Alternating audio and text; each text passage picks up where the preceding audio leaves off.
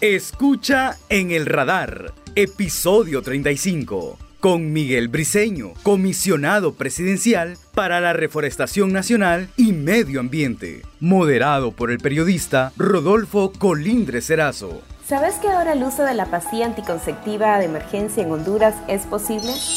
Ahora tenemos la oportunidad de cuidar nuestro futuro.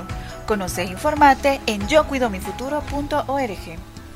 Elimina los cinco tipos de dolor con Iboprodol Ultra. Fórmula única. Saludos amigos, gracias por estar con nosotros en un nuevo episodio de el podcast en el radar de Radio América. Voy a tener el gusto de dialogar en esta ocasión con Miguel Briceño. ¿Quién no conoce a Miguel Briceño? Eh, un paso fundamental en la vida de Honduras con aquel movimiento, con aquel movimiento de los indignados. Ahí creo que el pueblo hondureño comenzó a conocer a Miguel Briceño, un hombre fuerte en la crítica, en la oposición. Hoy es gobierno, hoy es funcionario del gobierno de la presidenta Xiomara Castro como comisionado presidencial de reforestación y cambio climático. Con él vamos a dialogar, recordar aquella faceta y lo que se vive hoy en día. Miguel, gracias por acompañarnos aquí en el podcast de Radar de Radio América.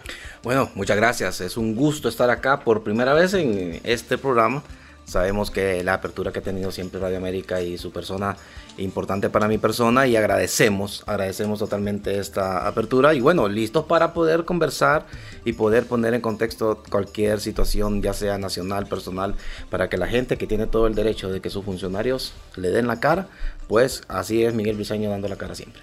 Bueno, comencemos con esto del cargo, para que hagamos luego un poquito de historia.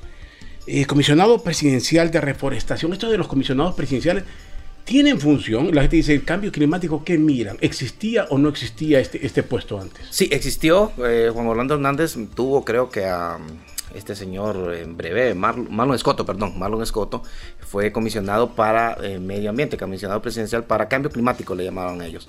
La presidenta eh, vio en mí esa amplitud en el tema de de mm, Reforestación Nacional y dijo, bueno, va a ser el comisionado presidencial para Reforestación Nacional, no soy cambio climático, porque ese tema sí ya lo manejan lo que son los ministros de la CERNA, el Instituto de Conservación Forestal, eh, la SAC y otras instituciones, pero nosotros somos esos, eh, quizás la gente eso también la tiende a confundir, piensa que nosotros somos un ministerio y realmente no, nosotros dependemos directamente de la presidencia de la República y somos asesores en esos temas, apoyando a la presidenta a escuchar a la gente las necesidades que tengan esos temas, apoyando acciones y eh, concientizando, haciendo, em, por ejemplo, este año ha sido muy buena, muy fuerte el trabajo que ha realizado nuestro despacho para el tema del combate, de prevención, combate y eh, lo que es eh, las futuras también, o este tema que ya estamos trabajando en la reforestación de los incendios forestales. Y hay muchos problemas con esto. De los, es que hay, un momento en la vida, en el verano, que se vende. Ahí no se, no se vuelve a hablar del tema en Honduras. Bueno, eh, ya antes pasaba eso. Eh, y era muy descuidado. En el tema ahora, la presidenta dijo, no queremos que una cabeza sea la que esté haciendo todo, sino que va a ser una conformación de un gabinete ambiental donde nosotros también participamos, somos parte, lo dirige el ministro Lucky Medina, que es el, ministro de la Serna, y estamos todas las instituciones, eh, eh, con la SAD, incluyendo la AMON, las alcaldías municipales, incluyendo también los cuerpos de bomberos, el Instituto de Conservación Forestal, y a través de eso también se o se realizó lo que es el Plan Presidencial de Reforestación Nacional Padre de Tamayo, que incluye todo eso. La gente solo ve tal vez ahorita que es por reforestación, pero desde hace, el año pasado se comenzó con esto y dentro de esto también se hizo tres batallones ambientales, que esto está trabajando fuertemente y están dando muy buenos resultados. Eh, preveniendo también el Instituto de Conservación Forestal a través de este mismo programa, donde se están eh, a 192 alcaldías, que son las más eh, con problemas más grandes de estos temas de reforestación y, de medio ambiente, eh, se pusieron cuadrillas que preveyeran los incendios forestales que los combatieran y ahora ya estamos en la segunda etapa, como decimos, que es la reforestación. En 192 eh, municipios del país están trabajando fuertemente lo que es el, el plan presidencial Padre de Tamayo. Bueno, y con este puesto también le vino algo que creo que usted no se esperaba y la gente tampoco que la red social se fue contra usted con el tema del salario. decir que no le ajustaba el salario. ¿Ciento cuánto? ¿Ciento cuánto? Eh, Son 109 mil empiras. 109 mil empiras. Cuéntenos eso. Decían, ¿cuánto ganaba Miguel antes? ¿Cuánto hacía? Y hoy 109, 109 mil no le ajustan. Ah, eh, esa es la idea que quedó y, obviamente no lo ha perdonado la red social. Sí, la mala, mire, las malas jugadas en las redes sociales y las malas jugadas también de personas que uno ha criticado y que uno ha señalado, es obvio que ellos van a buscar la manera de afectarlo. Eh, en un medio de comunicación del gobierno, se me preguntó lo que usted me preguntó, ¿cuánto gana? Y Miguel Briceño no le va a mentir a nadie porque tengo que mentirle. Tampoco estoy haciendo ningún pecado, yo estoy haciendo una función, un, trabajo y soy comisionado. Entonces eh, dije 109 mil empiras. Ahí expliqué que todos los días, todos los días nosotros recibimos solicitudes de apoyo que se me enfermó mi mamá, tengo este problema. Y no ajusta 109 mil empiras para poder apoyar tanta necesidad. Ese era el trasfondo y la decisión y lo que yo quería decir o lo que yo dije. Pero solo tomaron no me ajusta. Entonces con el no me ajusta comenzaron con eso, bombardearon las redes sociales y atacaron. Pero fíjese que yo le voy a decir una cosa. Ahora, vamos a ver. Quedamos claros. 109 mil empiras sí vive Miguel Briceño. Claro sí es un buen salario. Claro que sí. O sea, lo que, no es que hay tanta gente que le está pidiendo que, usted dice, necesito más. Muy bien lo que usted eh, me dice, tengo que aclarar. O sea, yo no dije en ningún momento que no me ajusta para mis cosas personales. O sea, si yo estoy, gracias a Dios, nosotros con ese sueldo vivimos y vive cualquier hondureño. Lo que no ajusta es poder apoyar a tanta gente que solicita ayuda, que tiene tanta necesidad de medicamentos, como reitero, decía, de ruedas, que lo hacemos, nosotros lo hacemos. Yo lo reiteré, lo dije ahí, lo reitero acá en este programa. Nosotros tenemos becado a dos niños, a uno de secundaria y a un niño de kinder, personalmente del sueldo. Nosotros damos mensualmente apoyo eh, con concentrado a los rescatistas, a la alcaldía, a la, veterinaria municipal. Nosotros apoyamos con sillas de ruedas, nosotros apoyamos con todo lo que nosotros podemos, hasta donde podemos, pero hay tanta necesidad y eso no lo puede desconocer nadie, que me hacen a mí solicitudes y que yo no puedo atenderlas porque lastimosamente con, no puedo, pues, o sea, solo una solicitud, por ejemplo, de 50 mil empiras que necesita una persona para mm, eh, tener un pago de un préstamo de una cosa, ¿cómo le puedo poder conseguir? Pero usted le explica a la gente, oye, yo de mi salario no puedo, o, este es un, si este no es ministerio, el presupuesto que, que tengo es esto y, y tiene... No hay presupuesto. No hay presupuesto. Yo no tengo presupuesto, yo no manejo presupuesto. Todo lo que nosotros manejamos se debe de pedir a la presidencia de la República y la presidencia de la República es que es la que autoriza o no autoriza. Yo no tengo presupuesto, eso también hay que quedar claro. Tampoco tengo plazas, ¿verdad? Porque esa, esa situación hay que decirla porque precisamente por lo que usted me dice, que la gente cree de que de repente somos ministerio, tenemos presupuesto y que nosotros podemos, ¿cómo se llama?, eh, dar eh, plazas y eso no es posible. Ahora, lo que sí hago... ¿Cómo le llega el dinero? ¿O con, el trabaja? No, nosotros eh, hacemos las solicitudes a la presidencia, a la, administración de, Casa de Gobierno y Casa de Gobierno analiza si los gastos que yo solicito para temas de reforestación. Por ejemplo, mis gastos cuáles son? Los que yo solicito son eh, eh, palas piochas, porque vamos a trabajar con alumnos o con jóvenes para ir a hacer plantaciones. Entonces lo dice, bueno, si autorizado, se compran y quedan eh, como parte de, casa de gobierno. Pero de ahí yo no puedo decir, yo tengo este gasto y aquí está, páguenmelo. Eso no lo puedo hacer, eso está prohibido. Y eh, las acciones que nosotros realizamos también es con apoyo de empresa privada. Hemos trabajado muy fuerte con empresa privada. No sé, el año pasado, solo el año pasado, nosotros como despacho anduvimos en 10 mil árboles donados por empresa privada, no por la alcaldía, no por ICF, no por la CERNA, sino que todo fue pura gestión con la empresa privada. Así que esa es la realidad, pero también algo importante. Si a mí me llega una solicitud de una silla de ruedas, si yo la puedo dar en ese momento, la doy. Si no, la remito, soy gestor también. Yo creo que también nosotros somos gestores, la remito a donde el ministro Cardona o donde el ministro que corresponda y muchas veces son resueltas también estas acciones. Así que eso también es claro. A la gente sí la escucho, la recibimos, pero eh, hago ese énfasis de que en ese momento lo que se dijo en las redes sociales no es por ese camino que se dijo. Miguel, eh, obviamente aquí los conocemos, ustedes tienen historia y en las calles y todo esto. Eh, ha sido un hombre exigente también en el país, pero e, ese momento lo vivió, llegó hasta bloquear ustedes con comentarios, lo saturaron los comentarios, sintió que era injusto, sintió que pagaba algo. De eso, de los sí. temas. No, fíjese que no, lo que hice fue retirarme una semana, porque casualmente eh, estaba también enfermo eh, pasé una situación fuerte, de, incluso interno, porque se me subió la presión tremendamente y lo bloqueé para evitar. El doctor me dijo, sepárate un poco y después volvimos. Y nadie se va a morir por eso, Rodolfo. Y yo, y yo, ¿sabe por qué? Porque las cosas que yo las digo, las digo con sinceridad. Se las digo al pueblo y a las pruebas me remito. A mí me puede decir, demostrarme que vos das apoyo con todo gusto. En esta era, era, cibernética. Yo, yo le puedo mostrar ahorita mi celular, me meto a la cuenta y usted va a decir, mire, apoyo, apoyo, apoyo. Porque todo lo que yo le digo son apoyo, apoyo, apoyo, apoyo. Y ahí está, ustedes pueden hacer la Zoom y no hay problema. Y no, no estoy mintiendo. Y también le puedo mostrar a usted en lo íntimo, porque eso sí no lo voy a hacer público a dos jóvenes que yo eh, beco para sus estudios. Eh, porque eh, guardo la, la identidad de las dos personas, pero sí en lo íntimo lo puedo mostrar. Entonces, la verdad que nosotros no tenemos ningún problema cuando hay algo que sí verdaderamente es un error y que es una cosa que, que uno lo dijo y, no debió haberlo dicho por, porque es verdad o por cualquier cosa, sí hay que esconderse, pero Ahora, no. Esto de si fue una trampa, fue mala intención, lo sorprendente es que es un canal del gobierno. Bueno, pero cada quien puede hacer lo que se le antoje. Yo le lo, no, no, no, sintió el reclamo, sino, oiga, somos, somos del mismo, no, no les digo a ustedes. A mí pueden hacer lo que gusten, ¿sabe por qué? Porque yo creo que los periodistas tienen la obligación y pueden hacer lo que gusten. Porque de repente yo siento, yo, vaya, yo le voy a decir, yo no creo que ellos lo hicieron de mala manera, lo voy a ser sincero. Ellos cortaron la parte y la pusieron.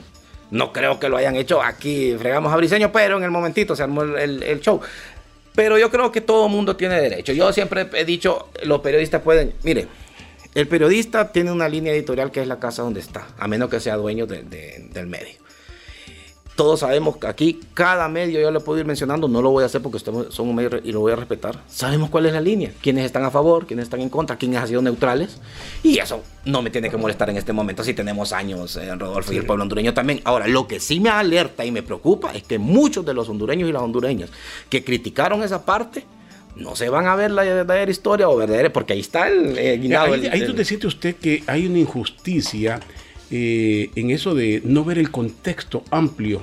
O sea, hoy se la aplicaron a usted, ayer se la aplicaron a otros. A veces que la gente a veces se divierte si es el que le cae mal o es el adversario. Siente usted ahí, lo hace reflexionar eso. Sí, pero fíjese que yo aprendí de algo. Si, si algo Ariel Varela sirvió en mi vida, porque no sirvió de mucho, fue eso sí se lo voy a decir a Ariel. Yo me acuerdo cuando estábamos, ahí con Ariel Varela en los indignados en la huelga de hambre, Ariel me dijo, un día yo estaba muy molesto, ¿ah? porque yo no tenía la experiencia en esto, yo no era político, no era... Eh, no salía a las calles, pues yo no era, tenía mi postura, siempre estuve a favor de la cuarta urna, por ejemplo, yo se lo digo, siempre fui melista pero yo no, tenía esa experiencia en la calle. Y, cuando yo salgo a la calle y me empiezan a atacar por las redes sociales y me empiezan a decir de todo, yo me molestaba y me enojaba. Y mira, Ariel, un día me dice, tenés que tener claro, Miguel, si vos no le tiras naranjas a ellos, ellos no te van a tirar naranjas. Vos tiras piedras, ellos te van a responder con piedras.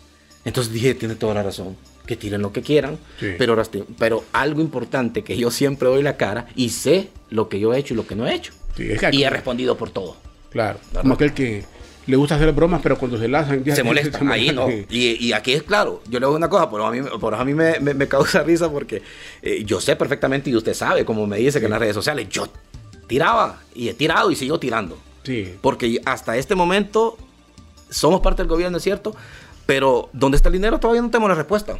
Sí, ahora, bueno, esto de los medios yo respeto porque mi mayor parte, la mayor parte de mi vida periodística la vivo aquí en Radio América yo hablo por este medio de, la libertad que tenemos y con discrepancias que podemos tener entre nosotros mismos. Porque aquí nos han dado una gran libertad, salvo que uno se, como dije, se salte la cerca, más allá del, respeto. Pero hay libertad. Sé que otros medios hay una línea específica. Yo en eso siempre voy a salvar Radio América. Tengo la, la situación de, escuchamos a todos los sectores. Y así no responden en los programas. Si yo hoy lo entrevisto a usted en el programa Doble Vía para el caso, me dicen de todo. Si mañana llevo a un nacionalista, me dicen vendido, me, dicen que, o sea, aquí es según a quien tenga. O sea, que, Pero eh, también aprovecho porque eso es la verdad y aquí no vengo a... yo soy claro y yo no ando con cosas. Eh, Radio América ha sido la apertura. Y yo te voy a decir, por ejemplo, Rodolfo, cuando nosotros veníamos en los indignados, cuando quedamos 100, 200, 500 personas a veces, eh, Radio América siempre estuvo ahí. Siempre había un, un ¿cómo se llama?, corresponsal de Radio América diciendo, esta es la exigencia todos los viernes. Entonces, hay que ser claros. Y la apertura, usted me, me, ha traído acá en el programa o en los programas como indignado, como precandidato, como miembro de Libre, como miembro nuevamente de los indignados, como miembro de gobierno, y yo he tenido la libertad que usted nunca me ha dicho, como sí lo han dicho otras personas antes de comenzar los programas, de decirme, usted no puede hablar de este tema, Sí. o decir esto. No, yo el que le dio, hable de lo que quiera. Finalmente, es usted a la persona que me da la cara, no estoy con un extraño, así que eh, cada quien responde por su es. Y esa diferencia de las calles a hacer gobierno, ¿cómo la siente? Eh, duro, es fuerte. Es fuerte porque eh, eh, dice el dicho, no es lo mismo verla venir como caminar con ella. Y yo quisiera hacer muchas cosas, te lo digo. Yo quisiera hacer miles de cosas, yo quisiera cambiar el mundo, pero ya. Y yo quisiera que lo- los hospitales estuvieran llenos de medicina, que tuvieran ambulancias, que en cada municipio de Honduras hubiera por lo muy menos un sésamo con medicina, con doctores, pero lastimosamente no tenemos esa capacidad. No porque no quiera yo, no porque no quiera la presidenta, no porque no quiera eh, cada uno de los funcionarios, es porque estamos desatando de la madeja que nos dejaron.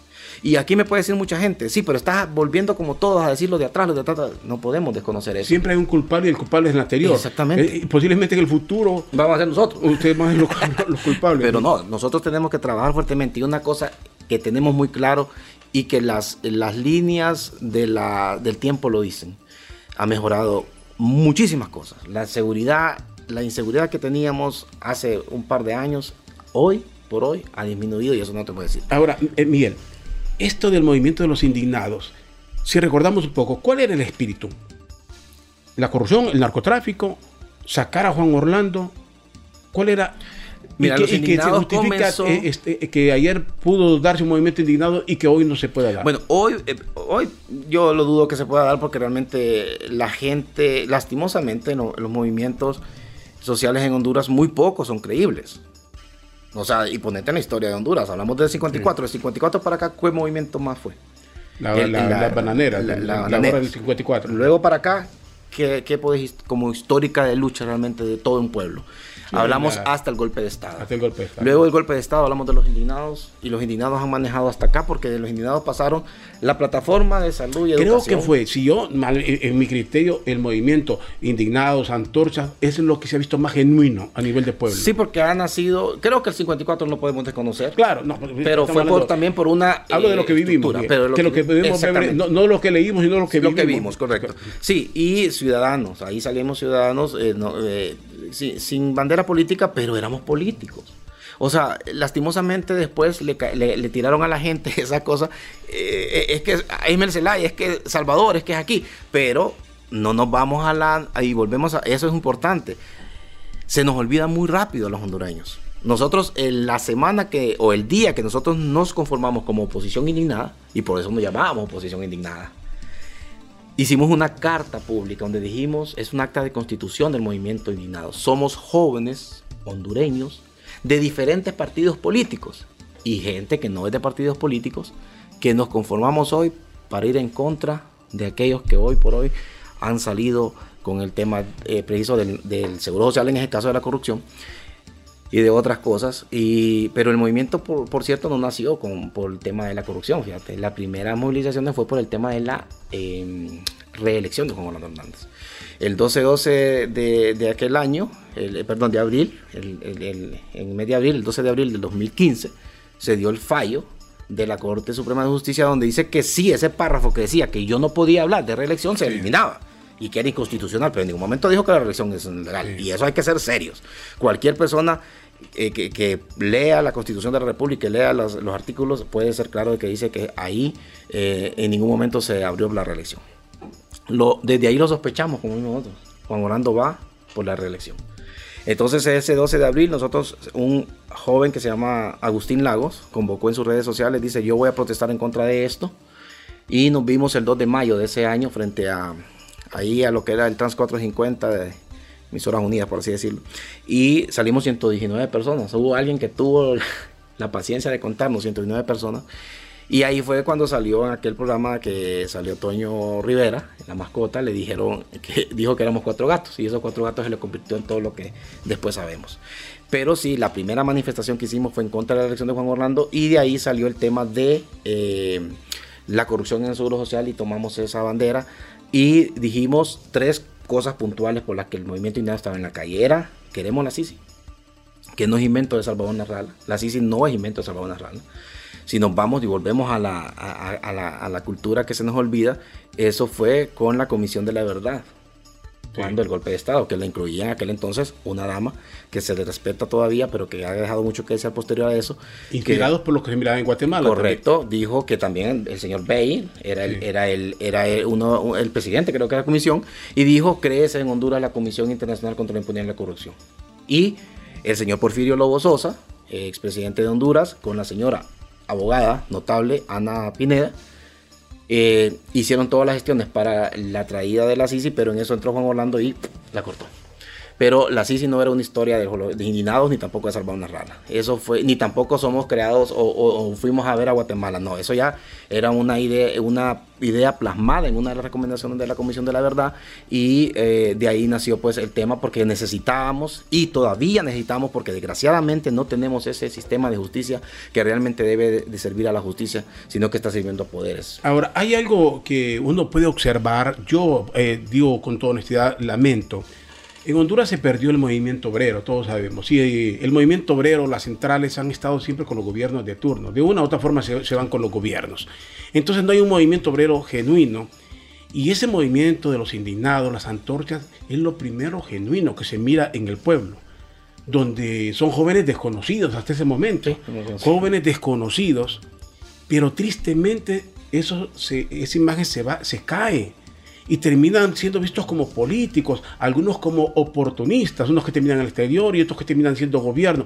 ¿Cómo asimila Miguel Briceño eso y que posiblemente alguna gente lo señale o no lo señale si todo aquello era buscar una oportunidad de, un puesto? Bueno, mira, eso también es algo que no podemos desconocer y tampoco vamos a decir, ¿quién dice que yo voy a ser presidente de Honduras cuando yo cuando salí en las calles? ¿O quién va a aguantar todo lo que yo aguanté? O sea, esa es la pregunta que yo le hago a la gente que me dice, vos lo que quería ser diputado, lo que quería ser parte del gobierno. Les respondo, ¿quién en su lógica o en su mente va a aguantar las cachimbiadas que yo aguanté? O que mi hijo tuviera cuatro o cinco meses sin un útil porque no podía comprar. O que mi mamá no tuviera medicamentos porque no podía. Porque yo estaba al frente de un movimiento. O que te amenazaran y te pusieran pistola en la 100. O que te dijeran públicamente y hay videos donde me puso un militar y me dice, a, hacerle, matarte a vos es hacerle un favor a Juan Orlando. Y ahí están los videos, es donde estoy mintiendo. O que te vayan a, disparar a tu casa. O sea, ¿quién en su lógica va a aguantar eso para ser diputado, para ser presidente de Honduras? Primero, yo no quiero ser presidente de Honduras. Y eso lo, lo aclaro. Y segundo, yo desde, desde, pequeño soñé ser diputado. Desde pequeño lo soñé. Yo dije, yo quiero ser diputado, porque hay que hacer las cosas diferentes. ¿Y quién a mí me puede decir que es malo que yo aspire porque, tengo cosas malas. Yo, no he sido nombrado por delincuente, nunca me han llevado a una cárcel más que por los temas de política.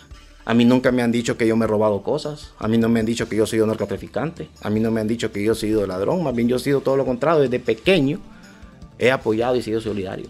Yo la celebración del Día de los Niños en mi, en mi barrio, yo lo celebro desde los 16 años, desde que yo tenía 16 años. Ok, entonces en el, en el análisis de conciencia, eh, Miguel Briceño no tiene ningún problema, sabe quién es, de dónde viene y qué lo inspira.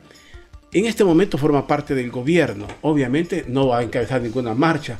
Eh, no, si porque tiene, pero eh, en contra no. Por eso, a favor. Pero en contra. Generalmente todos los gobiernos, Miguel, todos los gobiernos, algunos peores, otros menos, todos los gobiernos tienen cosas que reclamarle. No se va a salvar ningún gobierno y de falta de respuestas, desencantos, todos los gobiernos. Entonces, pero en eso no va a participar Miguel Briceño. Obviamente es parte del gobierno, tiene que... No, pero es que, es que mira, yo, yo te puedo participar y yo te voy a decir una cosa muy clara. A ninguna persona, sea del gobierno actual, que esté robando, le voy a, le voy a atinar. O sea, yo lo voy a criticar y lo voy a señalar. Y si me toca irlo a denunciar, lo voy a denunciar. Sea de mi partido. Porque aquí yo no estoy por porque me tienen ahí para callarme. La presidenta de la República en ningún momento cuando me llamó o cuando me asignaron o cuando dieron mi acuerdo me dijeron, usted tiene que callarse, señor. Usted no va a decir nada. O usted va a hacer lo que nosotros digamos. A mí la presidenta me dice, por tu lucha y porque creemos que no vas a poder en esto, aquí Y a propósito, sin volver atrás del tema que ya dialogamos, ¿El puesto usted lo eligió o, no, no se imaginaba ninguno? No, no, honestamente no, no, ninguno. No, honestamente yo no, yo solicité, sí le solicité al presidente Zelaya que le pasara a la presidenta eh, la solicitud nuestra y al, señor secretario Héctor Zelaya que se me nombrara como ministro de transparencia. Eso sí lo solicité, pero eh, me dijeron que no, no calificaba por las eh, lo que se ocupaba para ese puesto y que no, que ya tenían ahí al, señor, al abogado de Mundo Orellana, un respetable que no tengo ninguna duda que eh, lo hizo muy bien.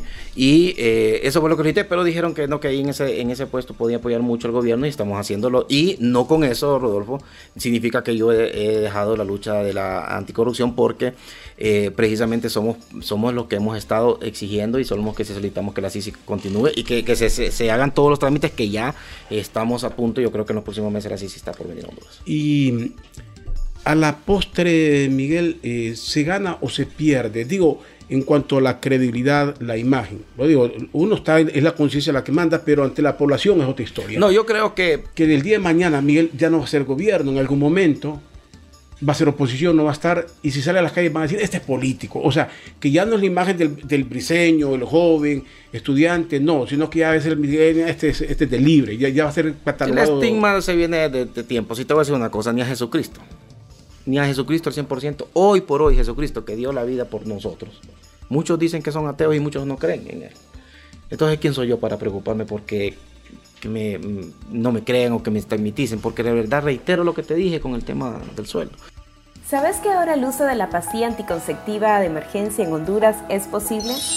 Ahora tenemos la oportunidad de cuidar nuestro futuro. Conoce e informate en yocuidomifuturo.org. Elimina los cinco tipos de dolor con Iboprodol Ultra. Fórmula única. Uno sabe lo que hace. La conciencia de uno es la que te manda en tu vida. Si yo tuviera una conciencia mala, créeme que ni, ni en este programa estuviera. No te hubiera aceptado la, la, entrevista porque me sentiría cohibido, me daría pena hablar del tema. Yo hoy por hoy, te voy a ser honesto, yo salgo a la calle, yo no ando con, eh, con escoltas. Yo ando con mi esposa tranquilamente. Si tengo un asistente que nos apoya para el trabajo, porque hay mucha cantidad de trabajo que hay que hacer y necesitamos que nos apoyen. Pero de ahí no tengo ningún problema. Yo salgo a la calle, yo como en el mercado, a mí me encanta ir a tomar sopas al San Pablo, al Jacaliapa. Yo voy al mercado de San Isidro a comprar verduras. Yo voy a la, a la feria de, de aquí del, del, del, estadio, no tengo ningún problema. Yo sé que los hondureños y las hondureñas, de una u otra manera, el que se incomoda, y eso me, me agradó en el tema que ha estado sucediendo en estos días con el tema de la, de la elección del Ministerio Público. ¿Sabes por qué? Porque lastimosamente en este, en este país, hasta los profesionales del derecho, y escúcheme bien lo que te estoy diciendo, gente que es pucha, que uno piensa que, que intelectual es este tipo, hoy por hoy dan sus aseveraciones según su política, según la política o del lado de la política que esté, y eso estamos errados. Yo no puedo venir a decir aquí que hoy por hoy, solo porque somos gobierno, la reelección es correcta porque quiero que la presidenta se reelija. Si todo el tiempo ha sido eh, eh, ilegal. Todavía aquí en Honduras no se ha manejado el tema, no se le ha consultado al pueblo, no se ha hecho una reforma constitucional para que así la reelección está dada. Entonces, ¿por qué yo ahora voy a venir a decir que la reelección es correcta? Entonces, sea como sea. Entonces, ese es el problema, que la gente, muchas veces sus opiniones se dan en base al corazón o en base en contra de quién estoy o en base a favor de quién estoy. Y eso no se debe. Eh, el tema de izquierda, derecha, se manejó de comunismo y todos sabemos lo que ha pasado, que incluso algunos que hablaban de el gobierno de, Nicaragua ya terminaron, pero el, punto aquí es, ¿para dónde va Honduras verdaderamente y dónde quieren ir? Y como gobierno, ¿qué aspira Miguel? Estamos en una lucha ideológica eh, de cambiar el modelo para copiar el venezolano, el de Nicaragua, Cuba. No, mire, lastimosamente, hoy por hoy, en ninguna reuniones, en consejos de ministros, en consejos de, gabinete ampliado, hemos tocado temas de cambio de, ni constituyente siquiera. Porque no estamos en el momento. O sea, si yo le pregunto a, la, gente, ustedes como periodistas le preguntan a la gente, ¿usted qué le interesa? ¿Que haya un nuevo hospital o la constituyente? ¿Qué le va a contestar? Hospital. Cuando nosotros tengamos sembradas las bases, ahora vamos a dejar claro aquí también. Y esto no, no podemos desconocerlo. Y el que no quiera conocerlo como parte del gobierno, mejor que se salga, pues. Pero nosotros nos llamamos libertad y refundación. Y nosotros queremos que la gente tenga libertad y refundar nuestro país. Nuestro país no, puede continuar de esta manera, en donde el, el, de arriba, el oligarca, pisotea al pequeño y, y que el, el, el, que no tiene es el que está manteniendo todas las cargas de fiscales o las cargas del, del, gobierno del país, en donde los que ganan grandes cantidades de dinero no pagan impuestos, esas cosas no pueden continuar. Entonces hay que refundar nuestro país en esos temas, en esos temas y en muchos temas. Incluso, te voy a ser honesto, aquí la, la elección del Ministerio Público no debería darse de esta manera. La elección de la Corte Suprema de Justicia no debería darse de esta manera. Si nosotros queremos justicia en este país, entonces que sea el pueblo que dirija, sea la voluntad popular que dirija. Ellos son los que tienen que ser nuestros representantes en estas cosas. Pero ¿qué es lo que sucede? Que hoy por hoy, ¿por qué está en contra eh, los nacionalistas y eh, los tales bo boca abierta, les llamo yo? ¿Por qué está en contra de que sea el que propone Libertad de Fundación? ¿O por qué Libre está en contra de esto? ¿Por qué? Primero, miremos el currículum de quien está proponiendo los, los, los personajes increíbles. Pues. Ahora, ¿por, por, por qué Libre propone eso? Porque creemos y vemos de que es la persona más idónea, su currículum, y que va a ir a trabajar en contra de aquellos que no hoy no le han hecho nada. El Ministerio Público de Honduras, hoy por hoy, es parte de narcotráfico, de la corrupción de nuestro país. ¿Por qué me puede decir usted? Pero Porque no han hecho nada. Se, se, está, digo, ensuciando o poniendo en duda, la palabra más adecuada, poniendo en duda la honorabilidad unos de, de otros, entre los cinco. Ahora, no pero, sabemos si a este momento no, ya, claro, ya pero ahora hecho, pregúntele pero- a usted, ahora pregúntele usted a esos cinco qué opinan de mí. Uno le van a decir que soy buena persona, que un luchador, otro le van a decir que ese es un vago, un tal por cual. Entonces, ahí volvemos a lo mismo. Eso es lo mismo que estamos hablando desde el principio. La percepción que usted tiene de mí y que porque yo soy de libre, este está estigmatizado. Este no puede ser. Este, este no sirve para nada. Este es un vago, este es un aquí, un allá. Y si usted me dice es un nacionalista y me dice nombre, yo le digo, este es un delincuente, este es un narcotraficante, este es un corrupto, un asesino. Pero todos tienen la misma visión de que uno va a proteger al otro, el, cada quien pareciera que tiene el que le conviene. Pero vol- vol- volvemos a eso. De- dígame usted que me está escuchando y me está viendo. De, ¿A quién debe proteger de libre el, el- el Ministerio Público? De- o sea, ¿quién, ¿a quién es de libre? Los que ya están, todos están eh, ya con sentencias y sentencias pírricas, porque le voy a ser honesto, que tiene que ver haber aumentado 100 empiras, por ejemplo, los maestros, que tiene que ver haber dado un canal al- del Estado a- al gobierno, al mismo gobierno. Pero son sentencias. O sea, de cualquier forma, Miguel, hay algo. Claro, pero... Sí, que, que sentencia, ¿Y los demás? es- no, correcto, pero sentencia es sentencia. Claro, eso, eso está en discusión. Lo que le quiero poner es, ¿a quiénes pues? A mí. Yo le voy a hacer una cosa, y se los digo de frente nuevamente, como lo he dicho en todos los medios de comunicación. Pido a la Sisi, que viene pronto, que sea Miguel Briceño. Escúchame lo que voy a decir. Pido a la Sisi, así como hice con la Masi, y tengo el documento, que cuando se estableció la Sisi, la Maxi aquí, perdón, fui y presenté un documento al Ministerio Público, a la Maxi, en donde solicitaba que el primer hondureño investigado por cualquier tipo de actos de corrupción o por cualquier tipo de actos ilícitos sea Miguel Briceño. Pero tiene que ser alguien de poder. ¿Cuál es Eh, el problema? le, le refiero, no, le refiero a Briseño. ¿Qué iban a investigar a Briseño en aquel momento y qué van a investigarlo ahorita si no es el titular de una cartera que maneja el presupuesto y no Ah, te pero- depende? pero bueno, pero- Puede haber un desvío, puede haber un teste. Rodolfo, usted lo que quiere en este país que los hondureños y hondureñas seamos honestos y transparentes todos. Yo no me puedo escudar Claro. en de que no claro, tengo pero digo propietera. que eso, una institución de esas tiene que venir eh, primero a lo que quisiéramos todos, Obvio, que se vaya a lo más fuerte. a lo fuerte. Sí, a lo más fuerte. Pero por eso, no, pero yo quiero dar el ejemplo a ellos, que hoy por hoy dicen ser los salvadores de Honduras y que quieren este ministerio público porque van a ir por Honduras. Y yo le apuesto que los que a los nacionalistas, y esto lo digo de frente, a, las, a, lo, a lo que el, el nacionalista quiere poner como mi fiscal general, no va a ir en contra de los nacionalistas, va a ir en contra de lo que agarre, de los Y libres. si es negociado, Miguel. Mire, que, eh, hay algo que usted lo sabe perfectamente. estamos- Todo, todo en el país ha sido negociado hasta este momento. Sí, porque no El tenemos la mayoría, todo- no, pero en historia, la Corte Suprema de Justicia siempre ha sido negociada y repartida, y es más, no en el Congreso, y lo sabe Miguel Briceño. Negociada. Y, y fuera, Es fuera que, del eh, Congreso. que yo creo que más que negociada es comprada. Porque muchos de los votos de la anterior fueron comprados. ¿Y Dieron quién cantidad de garantiza que en este momento no puede haber por ahí no. disfrazado de Le digo forma? que no hay, ¿sabe por qué? Porque ya lo habían arreglado. Si esto, esta gente que vendida, corrupta, es una muerta de hambre.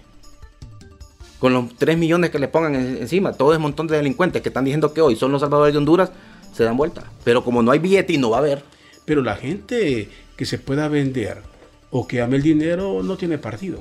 Usted no, lo sabe. No, no si tiene partido, no, hombre. No, no, Óigame. permita. No, no, no. ¿Cómo, cómo mencionó, permítame, cómo mencionó el señor Kevin Castell, fiscal del Nueva York, a la- al Partido Nacional de Honduras? Miguel. No, correcto. No, no, no. No le estoy diciendo que los que ya están mencionados tengan un partido. Que el que le gusta el dinero y está dispuesto a venderse no ve partidos Sí, políticos. pues, si nosotros- hasta O sea, nosotros que tenemos la experiencia, eh, Rodolfo. eh, ustedes en el mismo partido libre Claro han que tenido. sí. Han Usted tenido que o sí, sea, un a eso montón me que han dado, pero porque han arreglado su vida. Entonces ese es el gran, el gran problema y la ventaja que tenemos. Usted bien lo dice. O sea, partido tienen. Partido Partido tiene, tienen porque o, o utilizan al partido para Utilizan eso, para negociar. ¿verdad? Pero eh, en eso estamos claros. Y las negociaciones, aquí vamos a estar claros. Aquí nadie puede desconocer y tampoco nos vamos a hacer los papos como dijimos nosotros. Para poder poner al fiscal general necesitamos de los cachurecos, nos guste o no. Ahora, eh, ese proyecto refundacional es lo que la gente quiere saber y las dudas, porque aquí se han sembrado dudas de todo, desde la reelección que ustedes comenzaron a dudar si Juan Orlando se quedaba en la intención y que lo hizo. Hoy mucha gente tiene la duda de que si libre va a ser exactamente lo mismo, solo que ahora va a ser justificable para unos y, yo, y los que ayer se beneficiaron van a estar en contra. ¿Qué garantías hay de ese respeto a la constitución o decir, bueno, nos, nos desgastó el poder, el pueblo nos abandonó o se desencantó y tenemos que comenzar de nuevo. ¿Están dispuestos a aceptar un, un fallo de esa naturaleza, así a un proceso electoral? Sí. Es que nosotros ganamos electoralmente. No, digo hacia futuro. Estoy Y si de nosotros perdemos, tiene que ser electoralmente. Yo no le miro cuál es el problema. Si nosotros no somos partidos políticos.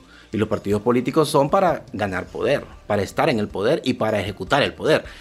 Y yo no puedo venir a desconocer, a menos, pero reitero, que sea. ¿Por qué nosotros desconocimos los, los, los anteriores? Y, y- y volvemos a lo mismo.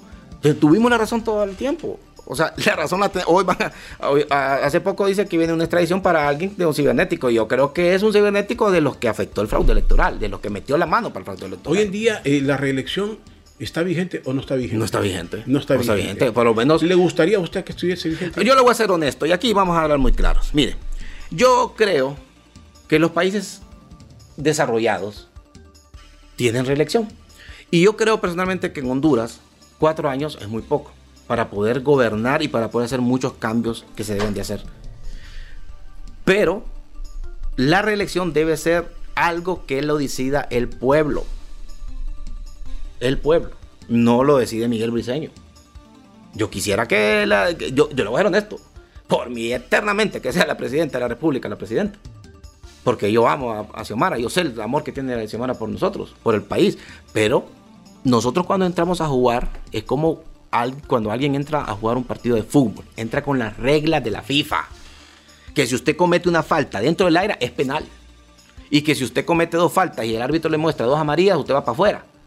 Nosotros entramos con las reglas. Si nosotros estamos para cuatro años, eh, el periodo, vamos a elecciones y volvemos a ganar, continuamos. Pero eso debe ser, si hay reelección en el país o no hay, es una acción que debe tomar la población. ¿A quién le gustaría que encabezara? Si se diese, pongamos ese, ese plano hipotético, que se diese. ¿Quién lo encabezara en su partido, en libre? ¿Doña Xiomara o don Manuel? Yo creo, mire, es que, es que votar por Xiomara es votar por nuestra presidenta, es votar por nuestros cambios, por votar por un trabajo que ha hecho la familia Zelaya, el presidente Zelaya. O sea, para mí, la presidenta está haciendo un trabajo genial, un- fenomenal, que yo quisiera que continuara ella. Y, y- y está, eh, yo creo que lo, lo ha visto y lo ha palpado y, y esa sensación que hay en la calle que el poder lo ejerce don Manuel. No, hombre. Miren, yo le voy a decir, yo soy parte Pero usted está consciente. hay- Sí, hay- hay- claro que sí, pero yo le voy a decir, eso no es cierto. Mire, yo le voy a decir a la presidenta, la presidenta, ella me nombró. La presidenta cuando me dice que tengo que atenderle algún asunto relacionado a mi trabajo, me dice, me manda ella. A mí el presidente Zelaya nunca durante el gobierno me ha llamado para decir, tenés que hacer esto o hacer esto. A mí quien me ha dado las órdenes es la presidenta de la República. Y yo estoy en los chats del gabinete de gobierno y los llamados de atención, Rodolfo. No voy a dar interioridades porque no, no lo voy a hacer. Pero los llamados de atención que la presidenta, que, que se ha dado algún ministro, algún comisionado, algún gerente, ha sido la presidenta. Donde ahí dice, señores, por favor. De ahí el presidente Zelaya, muy poco, solamente cuando nos convocó, cuando ella salió, que nos convocó a, gabinete y a, reuniones así, que por orden de la presidenta, pero de ahí en ningún momento el presidente Zelaya eh, es el que ejerce el poder. Quien ejerce el poder se llama Iris Xiomara Castro Sarmiento. ¿Cómo mira usted o no lo visualiza una, una reconciliación hasta donde caiga el término en la, en la población hondureña. Somos, somos una sociedad polarizada, tristemente. Y que estuviese polarizado las cúpulas sería lo de menos. Pero es que a nivel de pueblo, esto, esto se arrastra al pueblo. Y no es saludable para, para, para, no para el gobierno, para el país no es bueno. ¿Cómo, cómo haría usted para contribuir que esto sepa, que esa polarización me armara, no, no un 100% porque me armara? Yo creo que mire, nosotros tenemos que disponer de, de poner intereses personales. Y eh, en lo que a mí corresponde, en lo que yo, eh, yo pueda apoyar, eh, hacer, pues lo voy a hacer. Una cosa importante en el país es que la gente tiene que entender que los gobiernos son gobiernos para todos. O sea, nosotros no gobernamos para solo para la libertad de refundación, gobernamos para todos. Y es ahí donde la presidenta de la República, por ejemplo, en el caso de, la, de, las em, transferencias a los municipios, a las alcaldías, ha sido muy clara a todos. Y Ahora, los proyectos a todos. Si queremos cambiar Honduras, tenemos que poner todo de todas, pero no condicionado. Es que el problema es que, mira, aquí, por ejemplo, ahorita están llamando, no sé si, si van a hacerlo, en, esto, en estos días salió ahí que los bots quieren una un diálogo y no sé qué. ¿Por qué no lo hicieron antes? ¿O por qué si cuando salieron a aquella marcha estaban insultando, diciendo esto y, lo otro, y ahora sí quieren diálogo? O sea, ¿qué onda? Eso es lo que uno pregunta, ¿qué pasa? Si uno quiere cambio, si uno quiere lo hace desde, sus trincheras, en donde le dice, ok, usted, que vamos a hacer los cambios. Por ejemplo, la bancada del Partido Nacional. Es, bueno. es buenísimo y debe darse. Es mejor tarde que nunca. No, y debe darse. El momento que se dé el diálogo es el momento. Eh, la conciliación pero tenemos que entender que no es un diálogo para beneficiarme a usted y a mí. No es porque yo he cometido actos delincuenciales que me voy a sentar con usted y le voy a decir, ok, yo te voy el voto para que pongas Ministerio Público, pero no me van a tocar a mí. Ahora, eh, hablaba esto de reconciliar. Eh, Briseño es de los, de los que está activo también en la red eh, cuando la presidenta escribe algo. O sea, es orden en línea, le en línea eso de que todos a responder si alguien dice algo ya todos tienen, todos los funcionarios están obligados a, responder, a contraatacar, por, llamarlo de alguna forma, y no a ignorar lo que se escriba. Mm, no, fíjese, Rodolfo, que le voy a ser honesto, y yo más bien he criticado eso. Eh, en un consejo de ministros le dije al ministro Ibis, Ibis, decirle a la gente que todos tienen que, que la presidenta, cuando dice la presidenta, todo el mundo tiene que responder, eh, por lo menos. Y dice, yo lo hago, pero no, muchos no lo hacen. Eh, no es una línea del gobierno y yo creo que es, notable porque las comunicaciones del gobierno, vaya, te voy a poner un ejemplo y eso yo lo digo, que tenemos que hacerlo. El, el, ministro del FIS, Octavio Pineda, ese hipote todos los días inaugura obras, trabajando licitaciones, pero fíjate que muy pocos saben, muy pocos saben eso. Él pasa en sus redes, pero no tiene el alcance que debería de darse en favor del trabajo, porque esas son órdenes de la presidenta de la República. Entonces, no, en ese caso yo te voy a ser honesto, no, no es una orden, no es una línea que porque lo retitea a la presidenta, pero sí yo creo en el... En el, en el que si Salvador dice algo, hay que decir todos, todos a responderle a Salvador. No, no, es que la verdad que nosotros ya sabemos, mira, nosotros en Libre ya sabes cómo somos, o sea, nosotros no ocupamos ni que nos digan qué, hacer, porque eh, honestamente nosotros tenemos una clara visión de nuestro país, sabemos qué es lo que queremos y sabemos la visión y quién es cada quien en este país. Al final, lo que nosotros dijimos desde el principio, que Salvador Narrale iba a ser una tortura para este gobierno, ahí está. Ahora se resultó que de los que antes eran ladrones, criminales, asesinos, narcotraficantes, robavacas, papatíos, hoy son los grandes amigos de Salvador. Pero los políticos son así todos. No todos, porque yo te voy a ser honesto, yo puedo ser político, pero yo no me voy a sentar ni me voy a ir a una marcha a la par de delincuentes, de asesinos, de narcotraficantes, jamás. Pero, pero aquí han negociado, aquí se han puesto eh, en temas específicos. Eh, Aquí, aquí se, ha, negociado entre fuerzas antagónicas. Esa es la historia del país. o pues. aparentemente antagónicas. Bueno, pero, pero que sean ellos. O sea, si ellos creen que así lo van a hacer, pero en el caso mío. Eh, ahí viene la otra pregunta que iba a hacer, Miguel. Aquí en la parte final. ¿Es Miguel Briseño un radical? Que la gente lo ve. ¿Hasta dónde? ¿Cómo se mm. define y cómo, cómo se define usted y cómo cree que lo mira la gente? Fíjate que la gente me mira como, como, como agresivo, como, como que de frente, frontal, va. Yo honestamente radical no creo ser. Porque si fuéramos radicales, en su momento donde yo tuve eh, la dirección de mucha gente en las calles, hubiéramos incendiado este país. Y hubiéramos hecho cosas que nunca estuve de acuerdo. Y yo, por ejemplo, te voy a ser honesto, yo eh, una vez fui, fui, me llamaron a, esto de la protección para periodistas y, y, yo como... de... Correcto. Eh, y me hicieron un estudio y me sorprendió porque eh, salió en el estudio que yo había, en ese momento había convocado yo, con mi cara, a más de 400 manifestaciones. Y esas manifestaciones que pudieron haber dicho en 400 en aquel momento, en ninguna, Rodolfo. Yo fui incitador para que se quemara, para que se tiraran piedras o para nada. Yo dije, vamos a manifestarnos y lo que haga la demás gente es una responsabilidad de cada quien, no responsabilidad de Miguel Briceño. Yo me responsable por lo que yo hago, porque voy de frente, porque critico, porque le digo ladrón, corrupto al frente a quien sea, que yo tengo la convicción de que lo es, pero eh, si yo fuera radical, créeme de que hubiéramos hecho quizás cosas eh, más fuertes en, aquellos momentos y eh, no hubiera permitido tampoco todo lo que, lo que yo viví. O sea, mucha gente no sabe lo que yo viví. Quizás me miraban al frente molesto y todo, pero realmente yo tenía atrás y casi las tablas. Bueno, dice, se le vio un hombre que llegó a movilizar hasta, bueno, 400 marchas por lo menos. ¿Cómo se sentiría si de repente en el transcurso del tiempo comienzan a aparecer. ¿Le daría credibilidad a más de alguna de esas marchas que surgieron un movimiento distinto, con un, así como el que ustedes surgió? Es que es difícil, porque mira, por ejemplo, salió este muchacho, este cipote que lastimosamente pues, fue agredido. Yo no estoy de acuerdo con esas cosas, pero eh, también el que busca encuentra. O sea, yo te voy a ser honesto, yo fui agredido, peor de la manera. Pero es que es difícil, dicen que fue agredido, pero yo pasé una situación muy similar y yo tenía dos semanas y mi labio estaba hecho todavía. Te lo digo, eh, anduve cuatro días sin lente porque la tuve que ir a pedir fiado. Entonces, pero tengo que es bien difícil. Pero bueno, yo espero que este muchacho aprenda la lección. Mira, eh, yo me recuerdo cuando nosotros convocábamos manifestaciones. También convocó manifestación una vez eh, el Partido Nacional y pasó por el Colegio Médico. Y, y, a mí me dijeron que fuéramos. Y le digo yo, no estoy loco. ¿Qué hubiera pasado si yo llego ahí con ese montón de nacionalistas? Entonces yo creo que nosotros tenemos que ser claros. Ahora, ¿por qué te digo esto? Porque yo puedo creer y yo creo que puedo acompañar si de verdad es, es real. Pero fíjate que en este momento, y me disculpan, yo soy cristiano.